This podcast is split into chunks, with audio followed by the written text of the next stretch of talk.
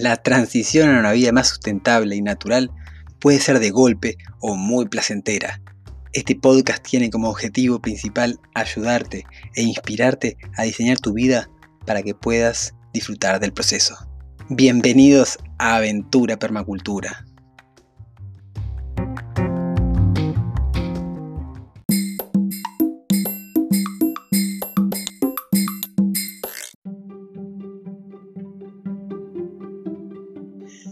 Buenas, buenas, pero muy buenas, queridas, queridos valientes que están por ahí escuchando este podcast una vez más. Acá Aldo Ferré, trayéndoles un poquito de mi viaje, un poquito de mis aprendizajes, de, de cómo empecé a tornar mi vida cada vez más sustentable, cada vez más ecológica, buscando un poco siempre la coherencia, la resiliencia y también siempre la compasión con, el proceso, ¿verdad? Porque si hay algo que no somos desperfectos.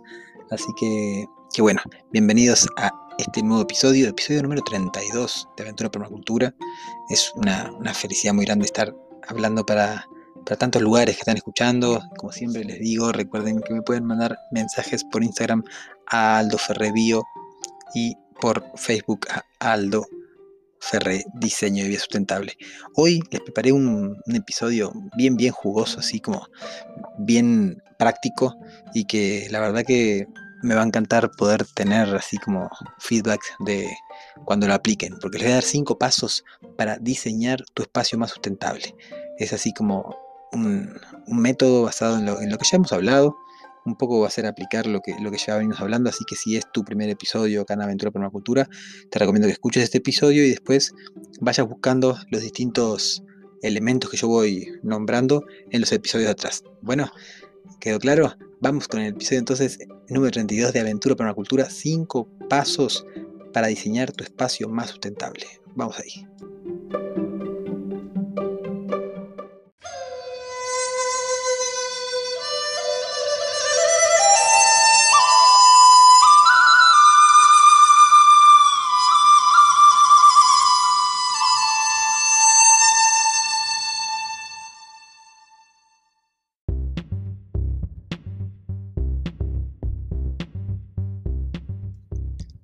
Bueno, entonces vamos con el episodio de hoy. ¿Y, por qué es este episodio? Porque me he encontrado con muchas personas que, que están empezando de cero, ¿verdad? Y capaz que vos sos una, que están ahí como queriendo tener una vida con consumo más moderado, consumo más consciente, o de repente, bueno, eso, quieren empezar a, tener más eficiencia energética en, en, su casa, ¿no? Y también poder cerrar más ciclos. Entonces, eh, de alguna manera junté un poco todas las preguntas que, me han hecho y, bueno, una de las cosas que, resalto es eso, la necesidad de, qué hago cuando de repente tengo, tengo un patio, ¿no? tengo un terreno donde vivo, tengo un espacio, o de repente estoy, estoy pensando en proyectar un espacio nuevo, ¿ok? Y entonces, ¿cómo hacer para empezar? Entonces, vamos ahí con los cinco pasos que tenés que tener en cuenta para diseñar tu espacio más sustentable y toma nota, anda, pausa el podcast, agarra una lapicera, papel, una libreta que tengas vos y vamos a ir paso a paso comentando algunos piques, o sea, voy a decir el paso y después dar unas pistas para, poder ayudarles, ¿ok? primer paso, y, y, no es coincidencia que el segundo episodio de esta aventura permacultura haya sido sobre eso, es tener una visión, ¿ok? tener un sueño, tener un propósito, saber qué es lo que queremos hacer en ese terreno, cuál es el sueño de la persona, ¿ok? Si vamos a estar diseñando para nosotros, bueno, ¿cuál es mi sueño? ¿Cuál es mi visión con ese espacio? ¿Cuál es mi visión con mi vida a largo plazo? ¿Dónde me veo dentro de 10 años? ¿Dónde me veo dentro de 20 años? ¿Cómo me veo? ¿Qué, qué, quiero hacer? ¿Cuál es mi misión también?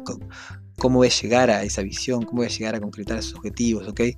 Entonces, tener claro esto es bien importante.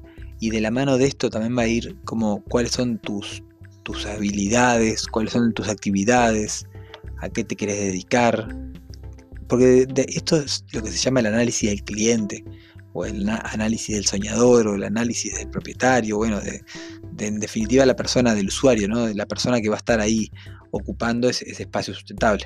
Entonces, a qué se dedica, todo eso nos da muchas pistas de habilidades, de recursos humanos. Habíamos hablado, cuando hablamos del proceso, ¿se acuerdan? Esto es parte del análisis de recursos humanos, ¿ok? Entonces, tener una visión, para, la visión pueden ir ahí al, primer, al segundo episodio de, Aventura Permacultura y ver lo que hablo de la visión ahí, si no me equivoco es el segundo. Entonces, bueno, poder tener claro eso escrito en un papel, cuál es mi visión, cómo me veo a 20 años, cuál es mi sueño, cuál es mi sueño con este espacio. Todo eso bien interesante y nos va a dar mucha, mucha, mucha, mucha tela para cortar para los próximos pasos, ¿ok? Entonces, primero, análisis del cliente. Primero, análisis de la persona. Segundo, observar patrones, ¿ok?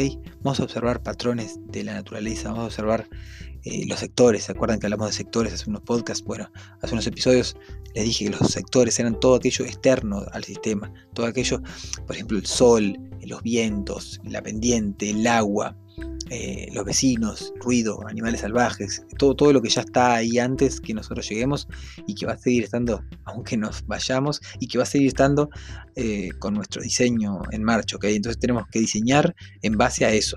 ¿Ok? Los elementos existentes, ¿no? Eh, observar el, árbol, cómo es el suelo acá, cómo es el suelo allá, acá hay piedra, acá, hay, acá se encharca, acá el suelo está compactado, acá es esta plantita que no sé cuál es, así que voy a buscar, voy a preguntar por qué crece naturalmente esta, esta planta mucho, acá hay un arbusto, acá hay una caída, acá hay una pendiente, una cañada, todo lo que ya hay, ¿ok? Los patrones también nos ayudan a, a identificar de alguna manera cómo se, organiza la energía dentro de nuestro lugar. Los patrones, que no hable de patrones todavía y puedo dejarlo para un podcast más adelante, pero los patrones básicamente eh, son figuras que se repiten en la naturaleza, Son, son formas en lo que la energía de la naturaleza, la energía en la materia, se distribuye. ¿Para qué? Para buscar la mayor eficiencia. En la naturaleza, la naturaleza da lo más gana del mundo, no, pero no, es Aragana, no, no puede ser Aragana de naturaleza, pero es, muy eficiente, ¿ok? O sea, la gota de agua tiene la forma de gota, porque es la forma que menos resistencia puede tener con el aire, por ejemplo. Entonces, así como cada cosa en la naturaleza va a tomar una forma y va a tener un patrón, si no agarren ahora, vayan y agarren, por ejemplo, una remolacha y córtenla al medio y van a ver el patrón de crecimiento de esa remolacha, o una cebolla, lo mismo, con un puerro, los espirales, los árboles, los ríos, ¿no? las ramificaciones de nuestros pulmones, nuestras huellas dilares, eh, en nuestro cuerpo, los sistemas nerviosos, hay patrones naturales en todo. ¿ok? Entonces, la observación de esos patrones, el análisis del sitio es fundamental. Entonces, el segundo paso es analizar el sitio. ¿ok? Y, de este paso vamos a, observar y analizar, ¿ok? Y tomar notas de todo lo que vemos, si hay árboles, si hay sombras, si hay construcciones existentes, si hay alambrados, todo lo que veamos, ¿ok? Interno y externo vamos a analizar los sectores y vamos a analizar los elementos existentes en nuestro sitio, en nuestro espacio. Entonces ahí vamos a, seguir un paso más, que es el paso número 3, que va a ser realizar un mapa base. En la permacultura, en el diseño de permacultura, un mapa base es el mapa, es literal, el mapa de, de, donde partimos nosotros con nuestro diseño, ¿ok? Entonces, nosotros vamos a partir de, un, de una situación cero y la vamos a ir eh, a través de nuestra intervención transformando en, nuestro diseño de permacultura, ¿verdad? En nuestro proyecto. Cuando ese momento cero es, la foto que sacaríamos nosotros hoy, ¿ok? No importa si, si ya venís interviniendo hace tiempo, pero si venís interviniendo y no, y no hiciste un mapa base, bueno, es el momento de un mapa base, entonces vas a, medir las construcciones, a tomar eh, distintas eh, anotaciones acerca de las pendientes, de los suelos, vas a dibujar eh, las vegetaciones que hayan en el lugar, los caminos, vas a tomar nota de todo eso y vas a realizar un mapa, un plano base que va a tener toda esa información plasmada eso puedes ser tan prolijo y tan detallado como vos quieras. Puedes usar colores distintos para, distintos tipos de suelo, puedes usar referencias de, caminos, de distintos tipos de línea para, para mostrar lo que, lo que está encima de la tierra y lo que está debajo. Bueno, ya saben, pueden irlo, llevarlo al tal punto del profesionalismo que ustedes puedan llevarlo y si no, mantenerlo simple, ¿ok? Siempre recuerden mantenerlo simple y simplemente ser lo más aproximado, lo más preciso posible con las medidas y eh, poder hacerlo en una hoja grande, ¿ok? No lo hagan en una hojita A5, una hojita de, de 10 por 20, de 10 por 15, háganlo en una hoja, por lo menos una, para empezar una A4 y si pudiesen conseguir más, como un cuarto Wattman, un medio Wattman o, una hoja A3 o una cartulina, si es, si, es su sueño, vamos a meterle ganas. Entonces, ahí en ese mapa, ustedes van a, colocar todo lo que analizaron en el punto anterior, ¿sí? Después, solamente que ahí le van a poner un poco más de precisión. Después de hacer el mapa base, vamos a llevar Uf, salió bostezo. Bostezo son las 5 de la tarde acá, hace. Ya. Empieza la hora de los bostezos. Perdónenme, ustedes ya me conocen, quienes me vienen siguiendo. 2x3. Salen los bostezos en Aventura para la Cultura y yo no los edito. Esto es sin filtro. La espontaneidad es mi, mi número uno, mi, mi virtud.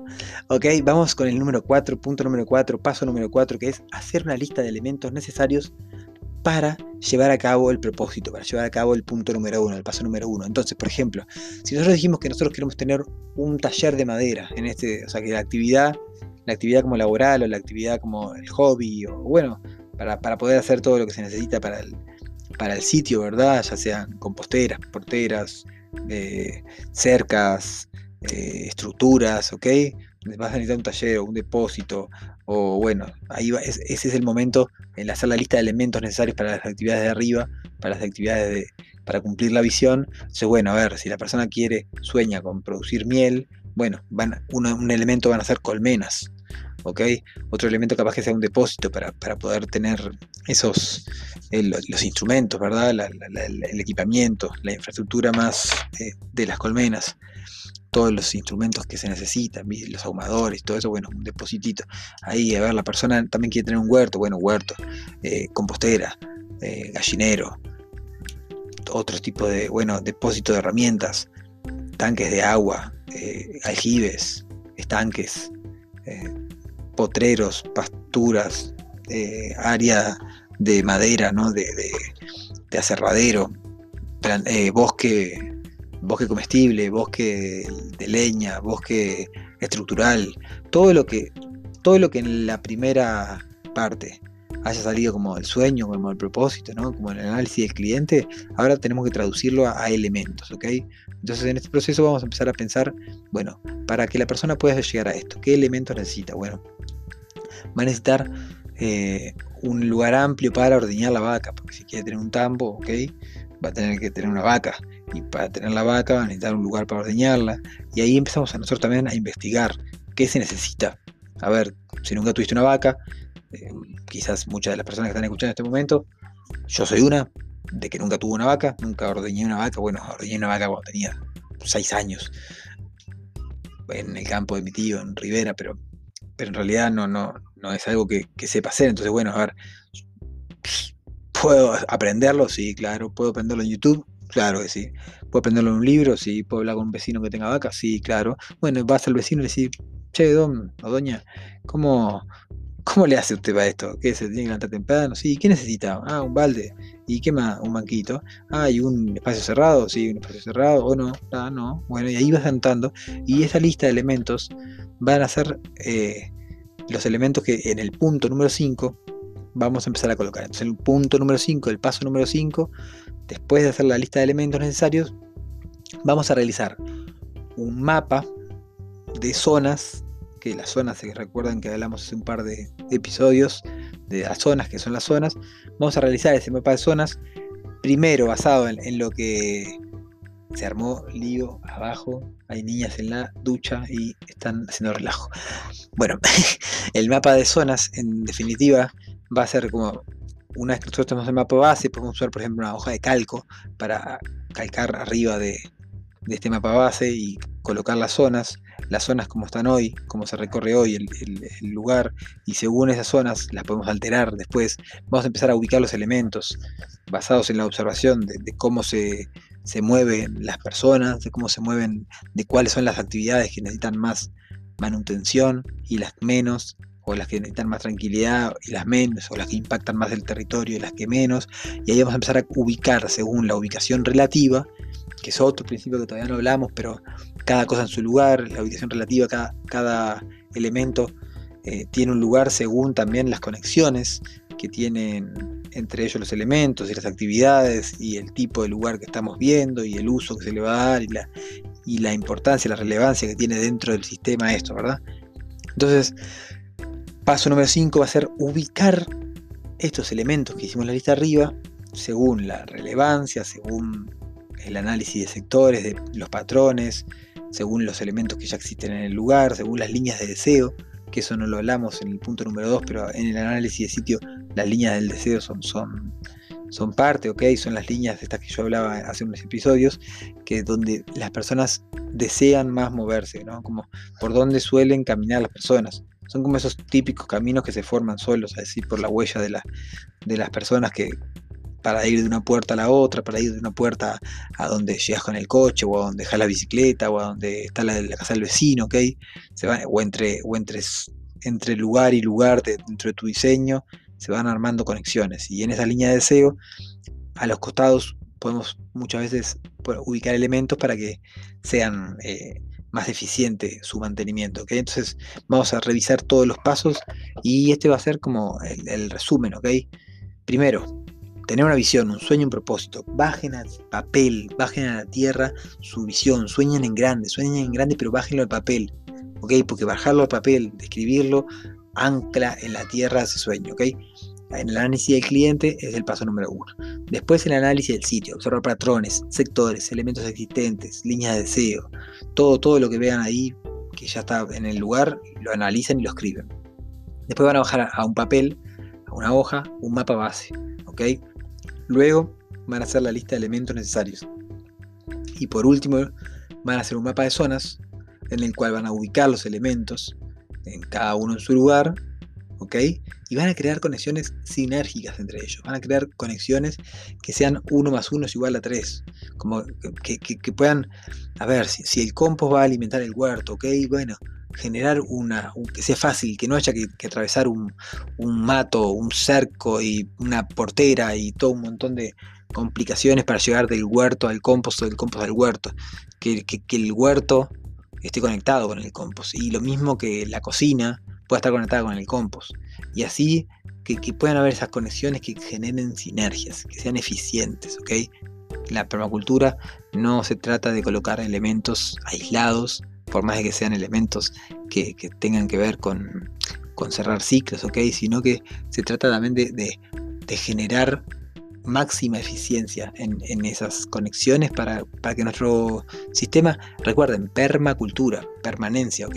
Para que, si nosotros tenemos una, una necesidad muy, muy, muy grande de estar siempre sosteniendo, manteniendo eso, y es la energía humana que está siempre llevando a cabo todo, no es permanente porque nosotros no somos permanentes, ¿ok?